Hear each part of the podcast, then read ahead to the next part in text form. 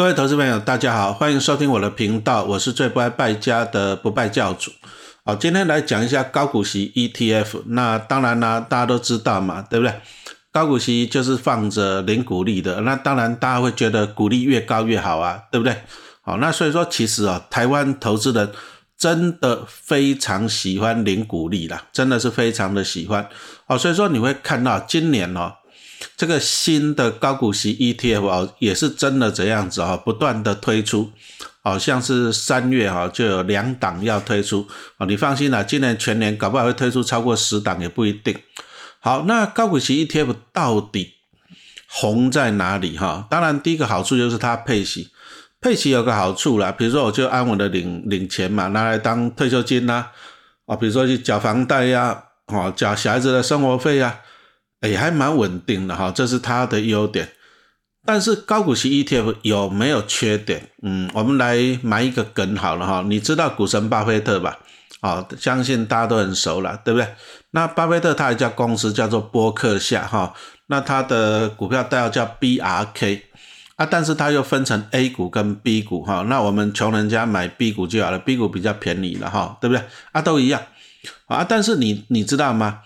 股神巴菲特他最让大家津津乐道的就是说，哎，他的什么滚雪球啊，领到股利要再买回去，领到股利要再买回去嘛，对不对？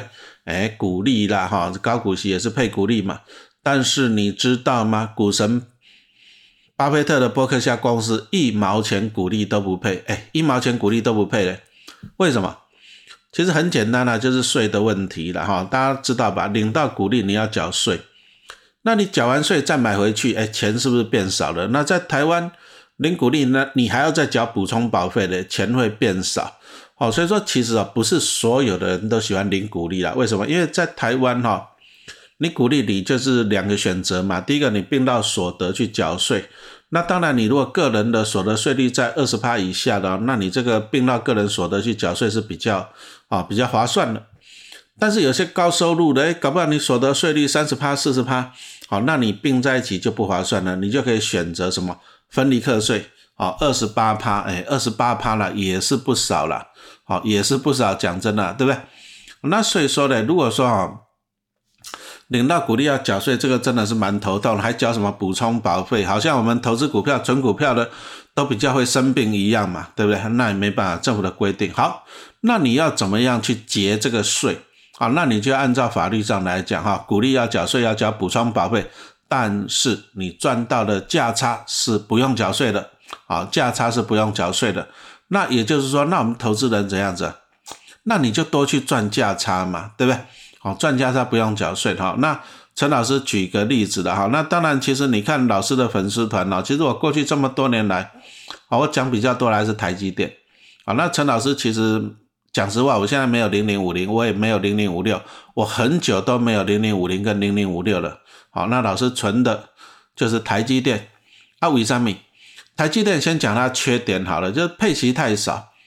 你看去年一股配三块钱，对不对？一季啦，好，一年配十二块。那今年今年改成一季配三点五，好了，那一年十四块，十四块迷人吗？台积电股价七百块，十四块也才两趴呢，哎，不迷人。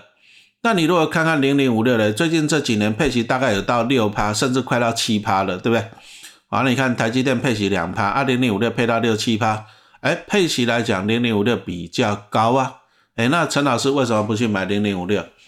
因为我刚刚讲到了，第一个我干嘛领那么多息呀？我领到息要缴税，政府就先抽走了，对不对？好，那台积电息配的少，好处是怎样。我缴的税就少嘛，他才两趴，我领不到多少息，缴不了多少税嘛，对不对？好，那台积电赚什么？因为陈老师存台积电存了三十年了，那以前呢五六十块，那现在六七百块，我赚到价差嘛，是不是？价差不用缴所得税，不用缴补充保费。好，所以说陈老师有去统计了，这个从零零五六上市以来，好，从两千零七年统计到现在。台积电的报酬率是零零五六的八倍，八倍哦。那你你晓得了吧？为什么陈老师存台积电不存高股息的吧？因为报酬率比较高啊，对不对？那你所以会说啊，老师我领不到股利，报酬率高有什么用？那你看看股神巴菲特，伯克夏没有配息啊，那他赚什么？股票卖掉就好了嘛，就赚到价差嘛。那你看特斯拉首富特斯拉马斯克，他有在配股利吗？没有啊。那他赚什么？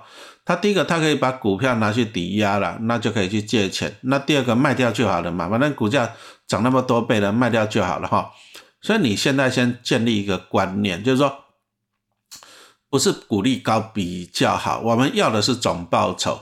好，我刚刚已经跟你讲过了，台积电的报酬率是零零五六的八倍。你若知道的话，我相信你两千零七年到现在，你会存台积电，你不会存零零五六，因为报酬率差了八倍啊。你如果说零零五六你买一百万，对不对？你赚一百万，你放台积电是赚八百万呢，对不对？好，那我现在先跟大家讲，就是说你不要说为了高股息啊，为了高股利去买，我们要的就是高报酬。好啊，但是啊，嗯，怎么讲呢？台湾投资人脑的美德啦，就是看到股利高就喜欢，看到股利高就去买。啊，那你领高股利，那你要记得，你领到股利，你要再买回去，啊，这是一个重点。好，那大家都已经知道，陈老师在二月二十六号，我去申购了一百张的零零九四一中信上游半导体，啊，一百张。那很多投资人问说，老师啊，这个零零九四一有没有配息？没有，为什么没有？因为它的成分股是在美国啊，美国为主啊，那再就是日本，哈，那。最近美国跟日本的股市都不错吧？啊，大家都知道，特别是那什么辉达这些半导体类股涨翻了。好，日本你也不要小看哦，这日经指数也是涨翻天了，对不对？那还有一个新闻嘛，台积电在日本的熊本厂也哎好像也是那个完工了嘛，哈，也是要。所以说哈，今天老师讲的就是说，这个零零九四一啊，它最主要它是布局这个半导体的产业啊。那为什么陈老师喜欢？因为我持有台积电嘛，联永跟日月光，哦，那这些都是 IC 制造的。可是你要知道，台积电的上游是什么？台积电还是要去买机台，像什么爱斯摩的机台，没有机台，台积电没办法生产了。那再来就是你还是需要一些原料，哦，没有原料也没办法生产。那这些产业哦，在台湾都没有，台湾都没有，啊，所以说呢，那零零九四一对陈老师来讲。我有台湾的半导体制造，那我再去买零零九四一，我就可以布局啊这个海外的半导体的上游产业。那我这样子是做一个投资布局啦，这样清楚没有啊？我的布局啊，这样就会比较完整。这个也就是我去买零零九四一的用意。好，那零零九四一没有配息啦，因为刚才已经讲过了，美国的公司其实不是很爱配息啦，他们都是赚到钱了再去投资，像股神巴菲特好了，对不对？他持有苹果的股票，持有可口可乐的股票，有了苹果跟可口可乐会配息给伯克夏啊啊！但是伯克夏呢，就把这个拿到的钱再去买，拿到的钱再去买，就这样子。哦，所以说伯克夏它的股价就不断的上升，虽然没有配息，可是因为它不断的拿股息去买，那公司的怎样资产就越来越多，股价就越来越高嘛，是不是？那赚什么？赚价差哈。所以说你要晓得。国外的公司不一定像台湾这样很喜欢配息，为什么？因为零股利要缴税嘛。那再来以一家公司来讲，你如果是公司的企业的老板，你希望什么？你希望的是赚更多。那你要怎么样赚更多啊？比如说我今年公司赚了一百万，我希望明年赚两百万，那你要怎么做？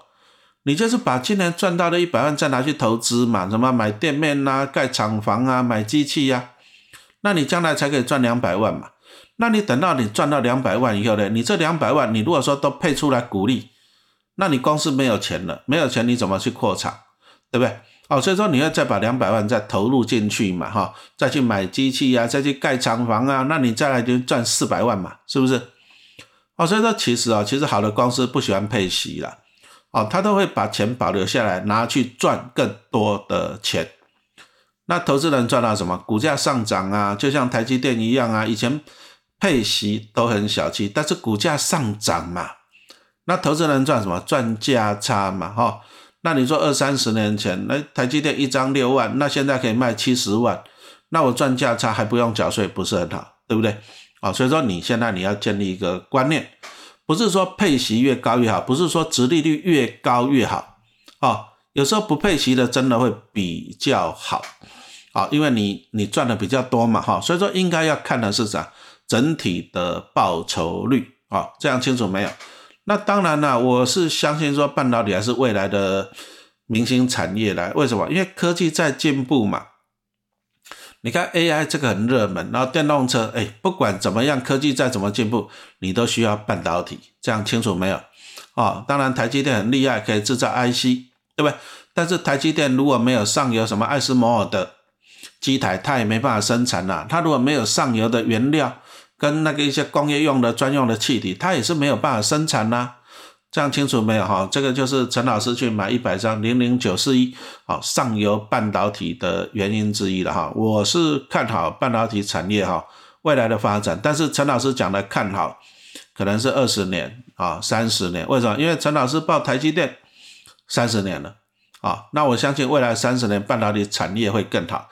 那也有很多问了，就是说，哎，老师啊，可是现在全世界股票都在高点，对，没有错，美国高点，日本高点，台湾也在高点了。那现在买那个零零九是有没有风险？嗯，这个我没办法跟你回答，因为我也不晓得股市会不会回跌。但是我知道一件事情，啊，就是说，就很像说你问我说，老师啊，台积电现在七百块可不可以买？这个我没办法回答你，我也没办法回答你会不会到一千块。但是我觉得了，我觉得台积电获利会成长啊。那我觉得半导体的产业会怎样？会成长，因为需求不断的出现。所以陈老师来讲呢，那我既然是一个长期上上涨的市场来讲，第一个我就长期抱着嘛，啊，我就继续在抱着啊。第二个呢，哎，如果股市有回档，对我来讲是一个什么加码的时间点，好，这样子清楚嘛？好，所以说你不要问我说现在高点可不可以买，你就做好资金配置嘛，啊，如果说下下跌，陈老师是会去。去加码一下了哈，这样子清楚没有？好，那再来我们再来讲一下高股息到底好不好？高股息到底好不好？啊，其实你要注意幻术了。啊，老师不好意思讲诈术了，我讲幻术，幻术比较好听了，对不对？那什么叫幻术？啊，第一个哈，你如果说高股息，像那些已经成立很久了，像什么零零五六啊、零零八七八、好零零九一九、零零九二九，哎，这个它都有配息的资料给大家看了。啊，比如说零零八七八最近一季配零点四嘛，二零零九一九啊配零点五五，对不对？二零零九二九配零点一三，九二九是月配息，哎，他们是已经有配息资料了，而且配很久了哈。那这个不叫幻术，因为他已经实际拿出配息给你看了啊。你可以这样，你可以去推出来他过去的值利率，甚至你去预估它未来的值利率，这个是可以的。为什么？因为他已经有实际的配息的记录了。而且配的也都还算稳定，好，所以说这些老牌的高股息 ETF 好处就是在这透明了，配多少你知道，也稳定了，你也知道。那老师现在要讲的就是新成立的 ETF，新的 ETF。那新的 ETF 有个问题呀，第一个它都还没上市的，它只是在公开申购叫大家去买，可是它还没有上市，所以它没有实际的配息记录。好。就算三月募集的，好了，四月上市的，会不会马上配息？不会。为什么不会？因为成分股还没配息给他啊。哦，台湾的除权期旺季大概是六到八月嘛，也就是说，这些新成立的 ETF，它还是要等到哎六七八月领到股利以后才会配息给你。好，那到底几月会配息？你就自己去看一下公开说明书了哈，因为每档可能会不一样。啊，这啊，但是你要心理准备，可能最快是今年七月、八月才会开始配息，好，因为那时候成分股才会配息。好，那现在就有个问题啊，那既然新的 ETF 没有办法配息，没有办法马上配息，那我怎么知道它到底它的值利率是多少呢？好，那这个就要讲到 ETF 的指数，因为 ETF 就是追踪指数。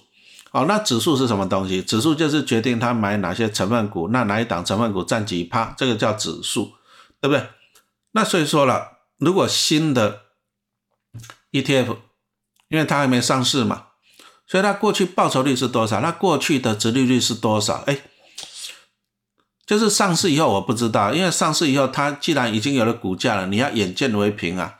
可是因为它卖你商品，所以说它只好拿指数过去的，注意啊，是过去的。那通常是抓过去一年、过去五年的表现给你了哈，因为它还没上市嘛。那 ETF 又是追踪指数嘛，所以说他就说他过去五年啊，我的殖利率多少，我的报酬率多少，多好多好多好。好，那这里陈老师在提醒各位投资朋友了哈，过去的数据四个字，仅供参考，仅供参考，仅供参考。可是我讲实话，我我现在发现了这些投信哦也很聪明，数字都很好，所以说他们就使用一些幻术。什么叫做幻术啊？哈，老师没有讲诈术啊，我是讲幻术啊。哦，你要注意一点，他是说他指数过去的表现，啊啊，但是你上市以后你要看它实际的表现，对不对？好，那过去的数据可不可以操弄？这个重点哦。那老师举一个例子来讲啊，你你其实你给他仔细看一下这个。三月即将发行的两档高股息 ETF，你给他仔细去看成分股，好，一定要去看成分股了。你不要听他在那讲说，我我过去五年殖利率多少，我报酬率多少，我指数多少，你不要只有看这，你去看它的成分股。我跟你讲，他们都有长隆，都有联发科，尾香蜜，尾香蜜。你去看一下联发科啊，那过去股价对不对？三百多。那现在一千多了，哎，加上股利，搞不好涨了三倍到四倍了，对不对？哎，这个还不惊人。长隆这个景气循环股啊，这二零二零年以前呢，十块十块，那后来涨多少？大家都知道，涨到一两百嘛，因为它是减资，我最高要涨到三百，对不对？好像是的，我也忘了哈，对不对？所以长隆最少涨了十倍，那联发科涨了三四倍，哎，那你有没有发现呢？所以这些新的 ETF，它的指数。就赶快把长隆啊，把联发科啊纳进去。为什么要把它纳进去？因为他们过去涨很多嘛。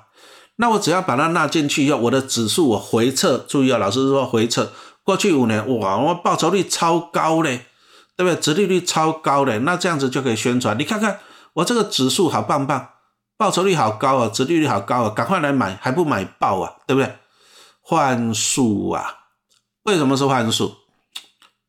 那我再问你吧，对不对？长隆从十块钱涨到一百多块钱，十几二十倍，你长隆，你从今年开始能不能再涨十几二十倍？可不可以？你觉得可不可以？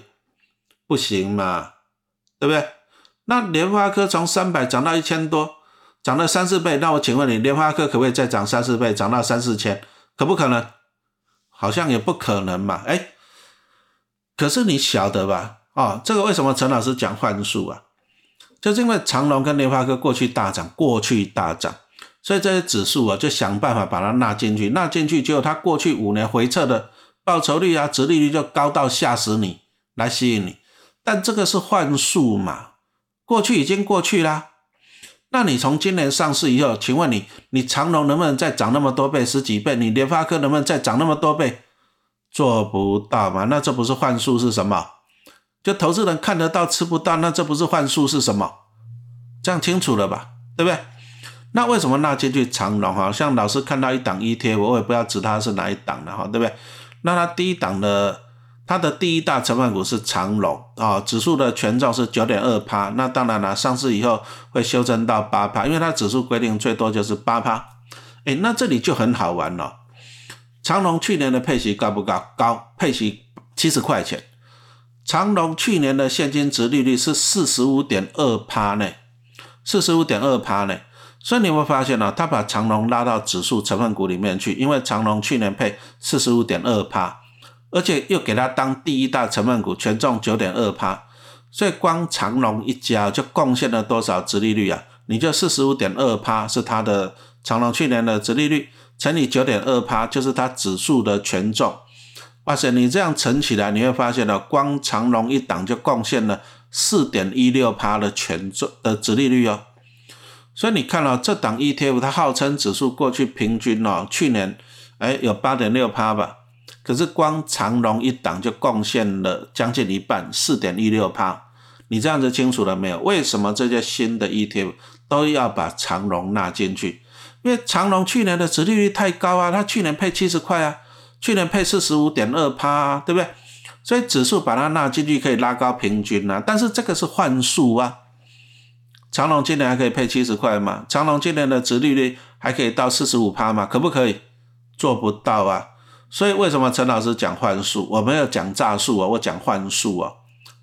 它的指数就是纳纳入啊，比如说去年长隆表现这么好，而过去联发科表现这么好，而指数把它纳进去，所以说它算啊，它回测过去五年，哇，报酬率超高，止利率超高，对不对？但是你今年拿不到嘛，它上市以后，你这些你今年长隆还可以配四十五趴吗？打死也不可能啦。你过去五年长隆涨了十几倍，那你未来五年还可以吗？联发科还可以这样涨吗？做不到嘛。你你这样为什么知道陈老师讲幻术了吧？哦，所以说这些头信真的是很聪明啊，对不对？他就是其实这个就是先射箭再画靶了。我就先挑嗯联发科报酬它，哇，长隆报酬更好，那怎么办？指数的设计就是把它们纳进去，那这样回撤出来的数字就很漂亮，那漂亮就是吸引你赶快来买了，对不对？但是问题是你拿不到啊，啊，这个陈老师讲的是幻术了哈，你如果听得懂你就知道了哈，所以说这个高股息 ETF 真的是兵家必争之地了，所以说这些投信呢就想方设法。好，让自己的数字很好看，数字很好看，但是这个是幻术啊，哈，所以说陈老师就这样子，很简单，我就去买没有配息的零零九四一啊，没有配息的啊，没有配息的，他就没有幻术了，这样子清楚了吧？哈，没有没有配息啊，不用搞什么幻术啊。那再来，成分股是在美国跟日本，哎，台湾人家海外市场也不搞幻术这一套，这样清楚了吗？好，那再来就是我也看到半导体产业的整体的发展了哈。所以，我们今天这个啊，今天这一堂课跟大家讲的，就是说，你买股票，你不要只有看它高股息，特别是新上市的啊。你如果说旧的旧的高股息 ETF，你可以看出来它配多少啊，你有数字可以看啊。所以说，哎，你买买老牌的还是不错了哈。那至于新成立的，哎，他只能够讲，因为他还没上市，配多少你也不知道，什么时候配，哎，也不一定。所以他就会讲说他的指数过去配息多高多高。但是我刚刚已经讲很多次了，这个是幻数啊，幻术啊，哈，好，所以说哈，这个还是给大家参考了。这个股海在走哈，知识要有了哈，啊，不然你你中了幻术哈，你的卡把招回去啊哈，这个你自己要好好评估了啊。那买卖请你自行判断。好，谢谢大家的收听。